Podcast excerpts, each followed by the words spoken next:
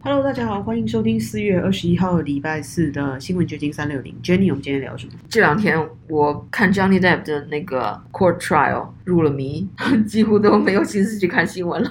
这个现实比电影还要精彩。没有错，就是他这个法庭记录曝露出他们很多家丑，但是也让大家跌破眼镜，这样说哇，你一个好莱坞明星，也算是很多人心目中的男神，结果你现在被家暴，然后还有那么多真是狗血的事情。是因为我不算是 Johnny Depp 的粉丝啊，但是那个《加勒比海海盗》我还是蛮喜欢看的，至少第一集还是蛮喜欢看的。但是后来就传出他又家暴，我没有 follow 他的 news，但是隐约我有个印象，他有家暴。然后他又嗑药，就有这么一个印象。然后更糟糕的是，在川普当选以后，有一段视频在网络上流传，就是他在一个音乐会上一边弹琴一边很隐晦的讲要暗杀川普，这给我留下了更加糟糕的印象。我觉得这是典型的那好莱坞的那种魔性大发的那么一个演员吧。但是没想到他在法庭庭审的时候做证词的时候，完全是一个说话很缓慢，用词很考究。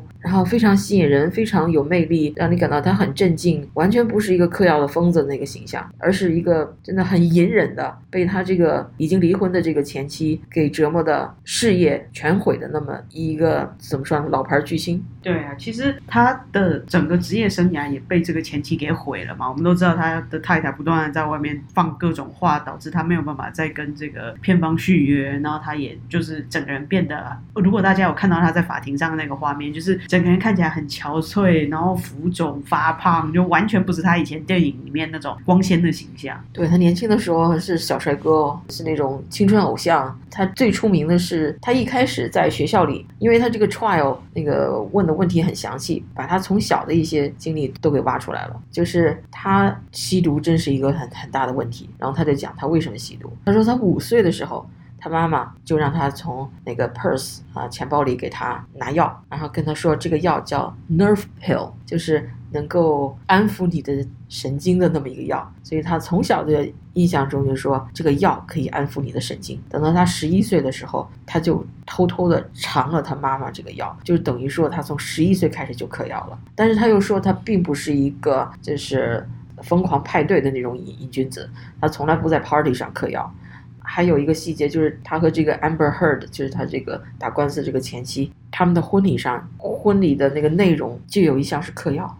My God！我说，当时我听到这个，感觉这个好莱坞这些名人是真是吸毒到这种地步啊，都成了婚礼的一项内容。如果有一个 program book 的话，那有一项就是提供了这么多这么多的药，你什么无论摇头啊还是怎么样，我不懂啊。他们有很多名字啊，但是他说他没有用这些药，因为他觉得这些药都跟对他都不起作用了，还用在他身上浪费，所以他没有用，那是他的理由。那另外他又说他是。偶尔会嗑药，那是为了逃避，为了麻痹自己。他不是为了那种为狂欢而吸毒的人，给人感觉就是蛮受同情的。就是他好像从小就是一个在一个非常 abusive，就是那样一个家庭环境下，他的妈妈就是对他就好像挺不好的。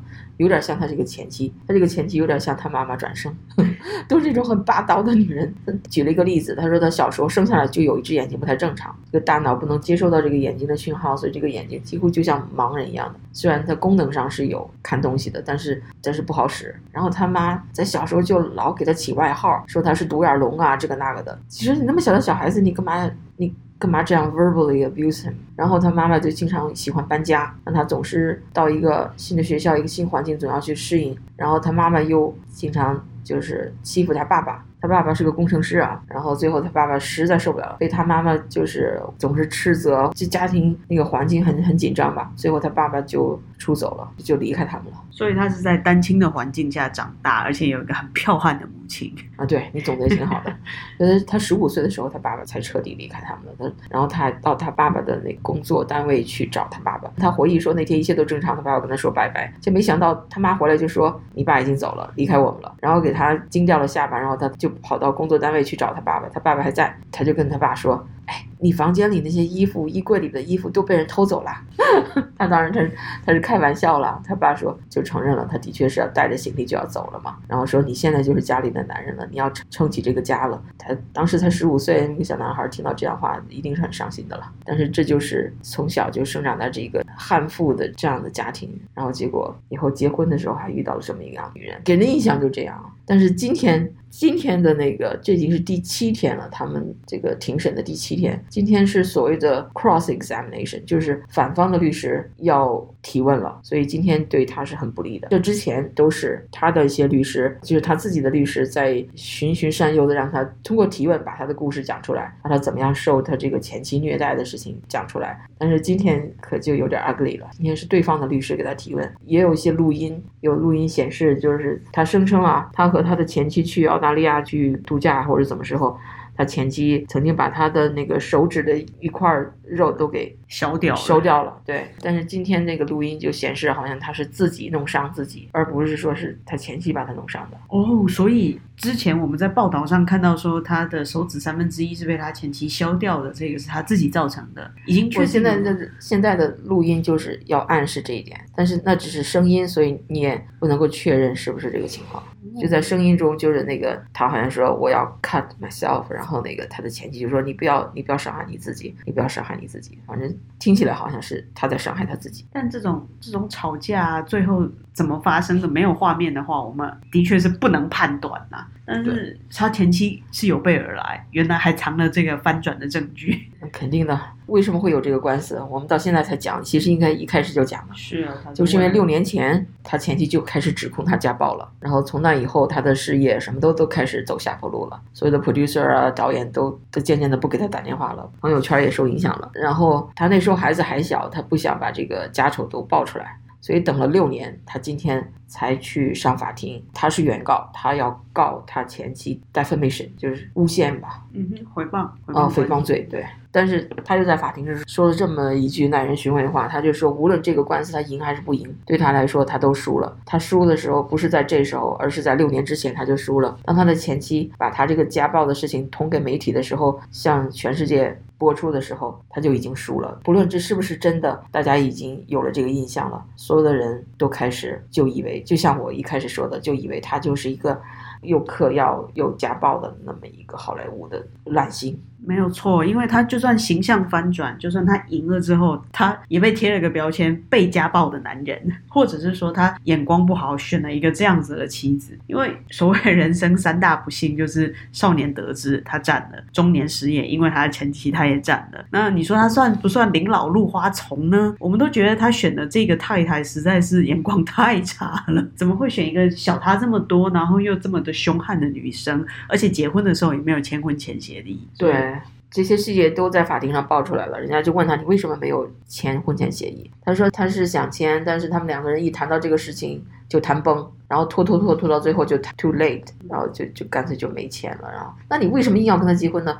当然有很多人同情张丽代，就是就觉得那个他的前妻是是一个真正的 abuser，是真正的家暴者，而他是一个受害者。但是那你为什么跟你的原配离婚？你去找这么一个小你这么多岁的？人呢？你不知道这样的年轻女人又漂亮，呃，就是很不稳定的，她就可能是非常精神不正常的，有可能发疯的那种。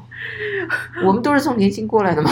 我倒不觉得说她会发疯什么的，我只是觉得说这两个人可能一开始在交往的时候，女生没有表现出这一面啦，她就是一个被爱情冲昏头的状态，所以她也就觉得反正我们不会离婚，那或许就没有签了这个协议。可是反正现在的结果看起来就是人是会变的。他们已经没有办法再共组家庭，那分手又分的这么难看，就真的是让大家跌破眼镜。我就搞不懂这些老男人都想娶年轻的太太是。为什么搞不定这些年轻太太呀？你的精力什么的你都跟不上他了。那个对方肯定是看你功成名就，看上你的钱嘛，是吧？有多少真的 爱上一个老头子呢？但是你又想想体力精力，你都玩不过他，他可能还把你的钱给炸了。你看张丽代离婚，不得不付给他前妻七千万呃离婚费、赡养费、whatever 费。然后那个这个前妻说他会把这些钱都都那呃捐捐给那个 ACLU 一个左派的一个民权组织，还有。洛杉矶的一个儿童医院，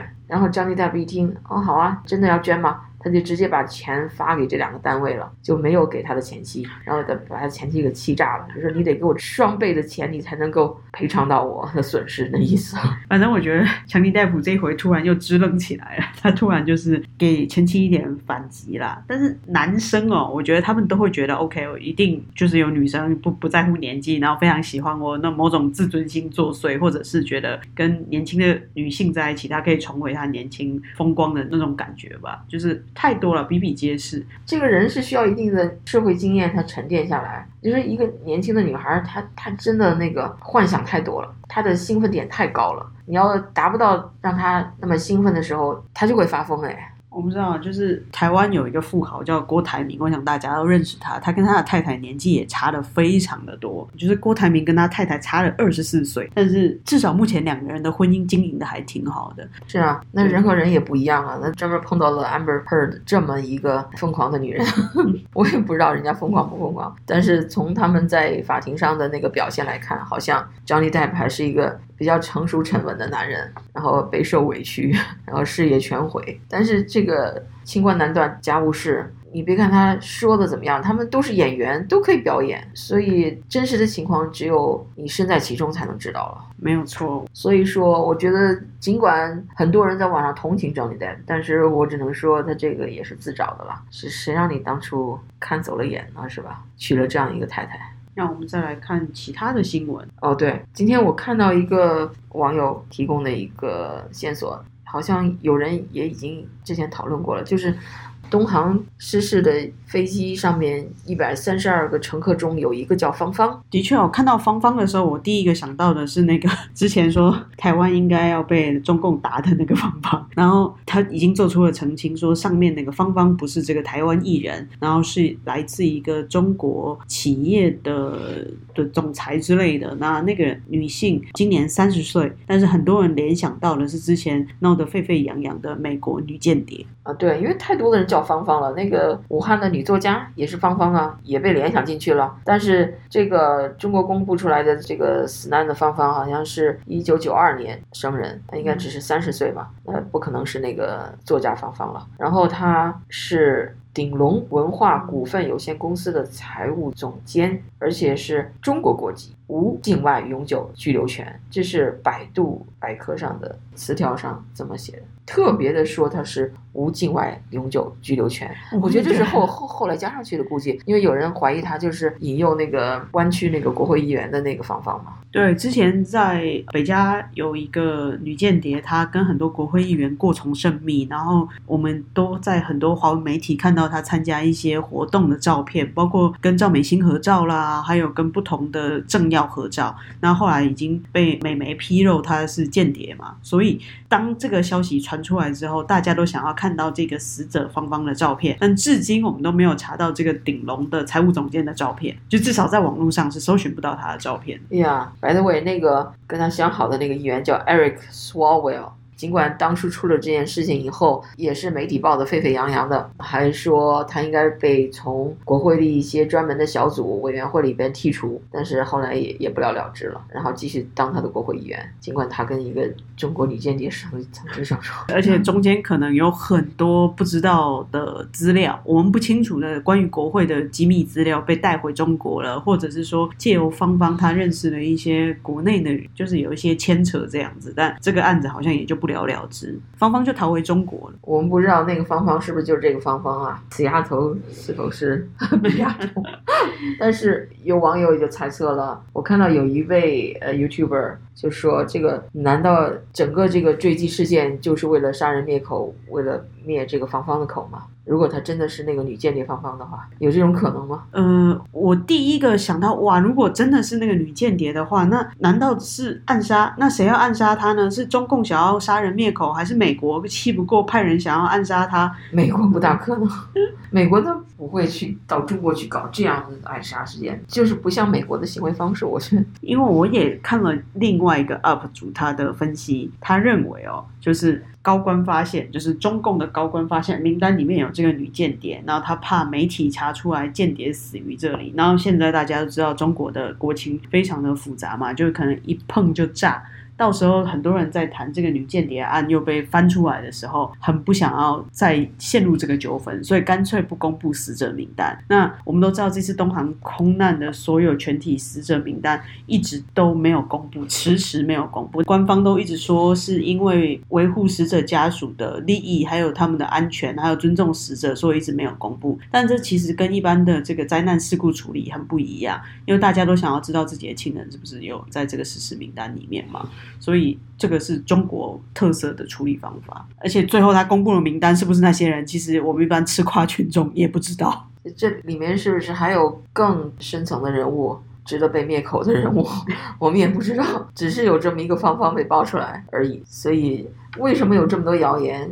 就是因为他黑箱操作，他没有正式的消息，你只好让大家猜了。的确哦，你说连死者名单我们都不知道他到底有没有完全公布，就是他没有向媒体披露这些名单，那给大家看到的也可能是假的。所以在中国发生的所有事件，就好像雾里看花，我们在海外也只能就是猜测或者是传谣造谣，但是这变成一种想要了解或者是趋近真相的方法。对啊，你老是掖着藏着，老不透明，那人们只能觉得。你是有鬼啊！OK，那我们今天就聊到这儿吧。好了，拜拜。拜拜。